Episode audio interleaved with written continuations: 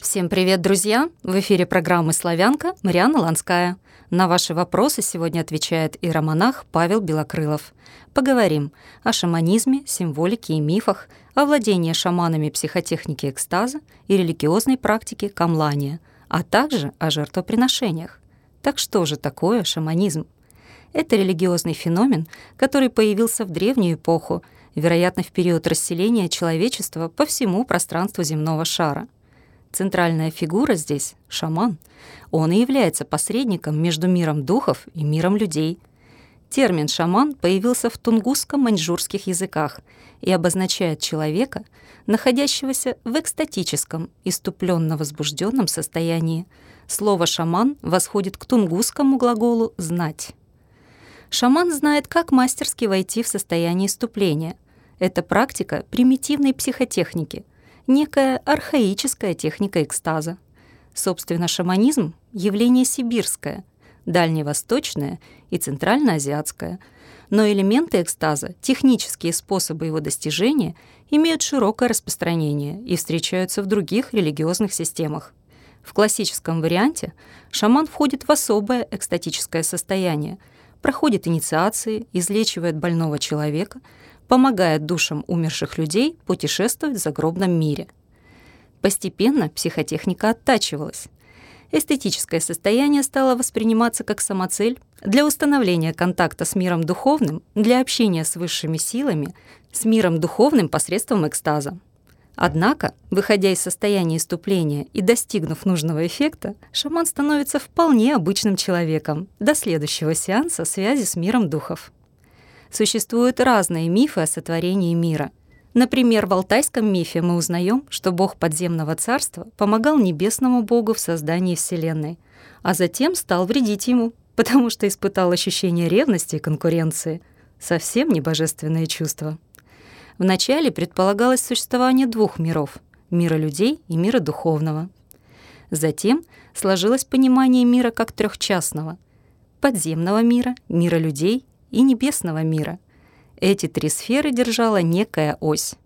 Древние мифы различных народов описывали две оси — это мировое дерево и мировая гора. Монгольский миф рассказывает нам о дереве Замбу, растущем на горе Сумер — Небесные духи питались плодами этого дерева, а злые демоны смотрели на них с завистью из расщелин возле корней. Мифы сибирских и дальневосточных народов повествуют о Золотой горе Сумер, возвышающейся посреди неба, на которой и восседал Бог. Существует также представление о непосредственной связи мировой горы и полярной звезды, которая воспринимается как пуп неба. В легендах абаканских татар на вершине Железной горы растет белая береза о семи ветвях. Монголы представляют себе мировую гору в виде четырехгранной пирамиды с деревом в центре. Как и мировой столб, она служит богам в качестве кола для привязывания лошадей.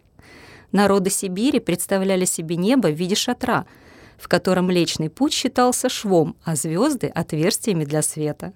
Но вернемся к шаманизму. Центром здесь является шаман. Это всегда харизматическая фигура. Его место в обществе и религиозном ритуале определяется особой избранностью духами. Давайте представим процесс посвящения кандидата в шаманы.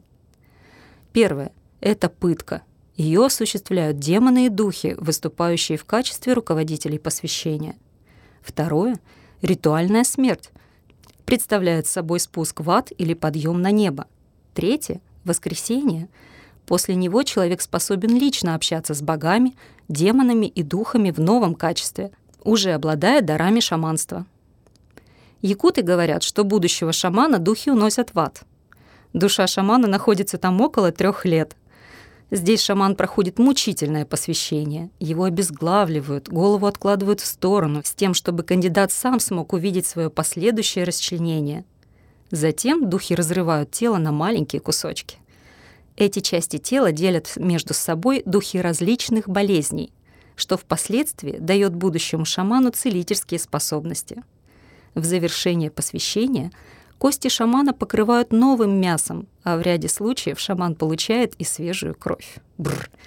Этнограф Попов записал автобиографический рассказ такого шамана.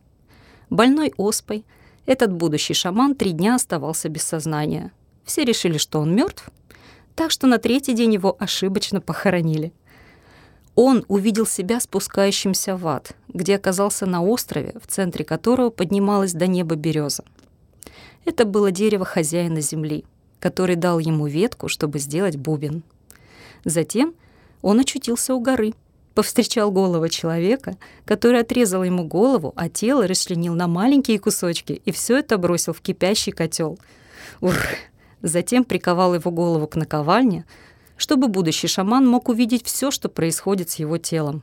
Под конец дух в виде голого человека выловил его кости, которые плавали в реке, составил их вместе и покрыл плотью.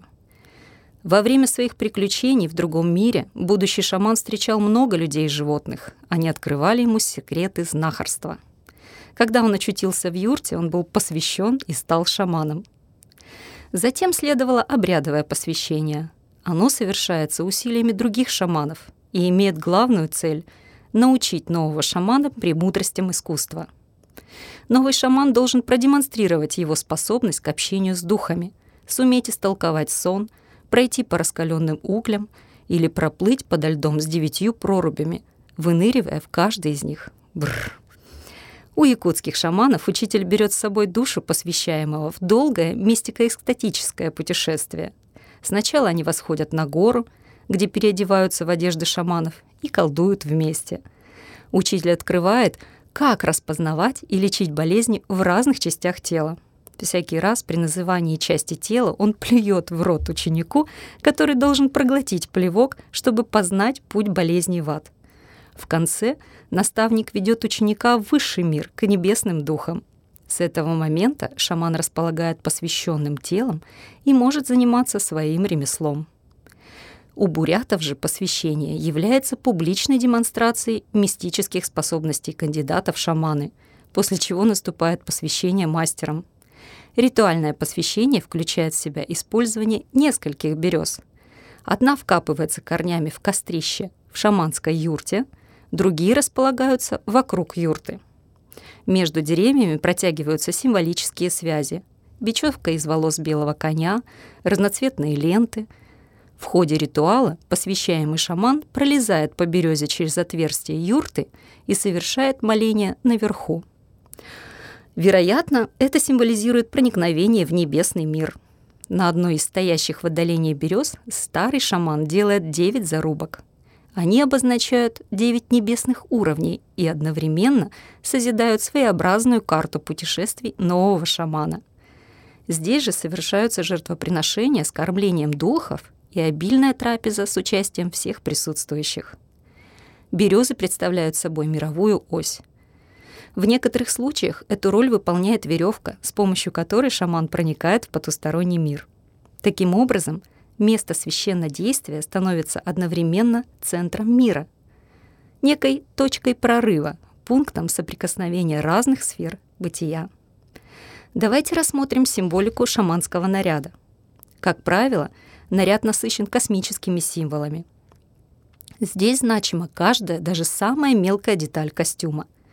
Например, образы духов, покровителей, призваны защитить шамана во время экстатических путешествий – изображения небесных светил должны будут озарить путь, пролегающего во мраке подземного царства. Символические стрелы станут личным оружием шамана в случае опасности. Иногда наряд покупается у родственников умершего шамана. Обрядовые деяния шаманов различаются в зависимости от сферы деятельности. На одеждах шамана возможно изображение духов-покровителей или тотемных существ. Во время ритуала шаман сам преображается в священное животное, воспроизводит повадки зверя и получает от него все необходимые знания таинственных действий. А вот, друзья, мы добрались до самого главного символического элемента. Это бубен шамана. Специфическое гудение бубна помогает шаману сосредоточиться и настроиться на новое экстатическое путешествие. В данном случае — бубен является не только музыкальным инструментом, но и транспортным средством шамана, который позволяет ему проникнуть через точки по оси мира прорыва в иные духовные пространства. Любопытно, что выбор дерева для будущего бубна также не зависит от человеческой воли. Например, у селькупов шаман берет топор и, закрыв глаза, идет в лес. Наугад, по наитию он определяет дерево для бубна. У алтайцев шаман получает непосредственно от духов четкие указания, из какого дерева должен быть создан бубен и где точно это дерево растет. У якутов для изготовления шаманского бубна выбирается дерево, в которое ударила молния. Когда обруч изготовлен, происходит церемония оживления. Обруч и кожу окропляют кровью и спиртным. То животное, из которого сделан бубен, и станет сильным духом и помощником новоиспеченного шамана. Обычно бубны имеют овальную форму, изготавливаются, как правило, из кожи оленей, лосей или лошадей. Друзья, для чего я так подробно описываю вам эти обряды? Любой, пусть даже не воцерковленный человек, понимает, что ничего божественного или благодатного в этих действиях нет. Что же хорошего для нашей души может происходить при общении с демонами и дьявольскими духами? Какая же она религиозная практика шамана? Он осуществляет связь двух миров для оказания помощи своим соплеменникам. Например, медицинская помощь. Это исцеление страждущих людей посредством ритуальных действий. Проводническая помощь — проводы душ ушедших людей на тот свет или возвращение души в тело человека в случае пограничных состояний или перенесение души нового человека для зачатия. Жреческая помощь — совершение жертвоприношений для взаимоотношения духов и людей. Пророческая помощь прорицание, возможность разрешения сложных житейских ситуаций при помощи прозрений, мистических озарений шамана. Существует специфическая шаманская психотехника под названием камлание. Это особые ритуальные действия шамана, во время которых он общается с духами, входит в психотехнический транс. Перед камланием готовятся нужные для шамана ритуальные предметы — особая одежда, фигурки духов-помощников, шаманский бубен. Часто совершаются предварительные жертвоприношения. Среди народов Сибири камлани выглядит как энергетическая пляска, одетого в особый ритуальный костюм шамана. Танец сопровождается ритмическими ударами в бубен. Часто для достижения состояния иступления используются вещества, изменяющие сознание и способные вызвать галлюцинации – ну, например, порошок мухомора или большое количество водки, выпитой перед сеансом. Эстетическое состояние завершается обычно потерей сознания. Шамана пытаются привести в чувство, например, брызгают в лицо жертвенной кровью. Когда шаман вновь обретает способность говорить, он начинает произносить фразы не своим голосом. Это воспринимается как голос вселившегося в него духа — который отвечает на вопросы участников ритуала. Шаманский сеанс — это всегда символическое отражение мистического путешествия в иной мир, мир богов и демонов. Эти путешествия совершаются с разными целями, зависят от конкретных нужд людей. Заклания, возгласы, песнопения — это никогда не повторяется. В каком-то смысле шаман во время камлания всегда совершает акт поэтического творчества — Обряды могут совершаться на лоне природы, в шаманской юрте или чуме, иногда в шаманском святилище. Что же такое жертвоприношение в шаманизме? Это некий акт кормления духов и одновременно оплата услуг, оказанных людям. Считается, что болезнь или любое несчастье является следствием того, что люди забывают о духах. Проголодавшись, духи начинают вредить своим нерадивым почитателям, Поэтому для прекращения скорби и преодоления горести необходимо совершать жертвоприношения. Кому следует приносить дары и какие именно, знает лишь шаман. Жертва может быть не только кровавой, но и бескровной.